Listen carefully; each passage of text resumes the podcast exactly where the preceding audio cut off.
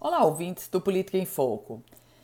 As alianças estão sendo fechadas ou pré-fechadas em um ritmo muito mais intenso.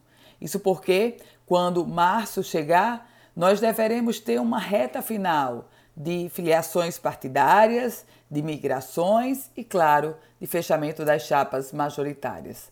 É nesse contexto que as articulações e os bastidores sobre quem vai ser candidato a vice, quem vai disputar a candidatura ao Senado, tudo isso ganha uma intensidade muito maior agora. E observem, chega com o PSB do deputado federal Rafael Mota mais uma defesa dessa vez, sobre a chapa majoritária da governadora do estado, Fátima Bezerra. A chapa majoritária que tem uma lacuna da candidatura a vice. Afinal, quem vai ser o candidato a vice na chapa de Fátima Bezerra? Antenor Roberto, do PCdoB, muito pouco provável que ele seja mantido, em que pese ele próprio querer e o PCdoB também.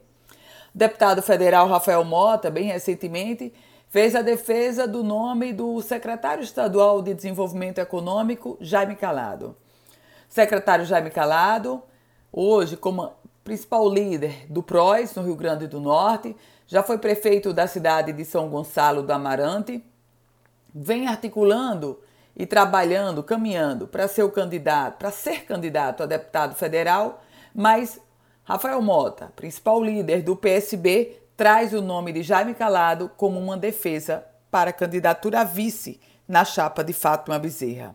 Fechado? Não. Nesse momento, nada está fechado no cenário eleitoral, nem da situação, nem da oposição. Eu volto com outras informações aqui no Política em Foco com Ana Ruth Dantas.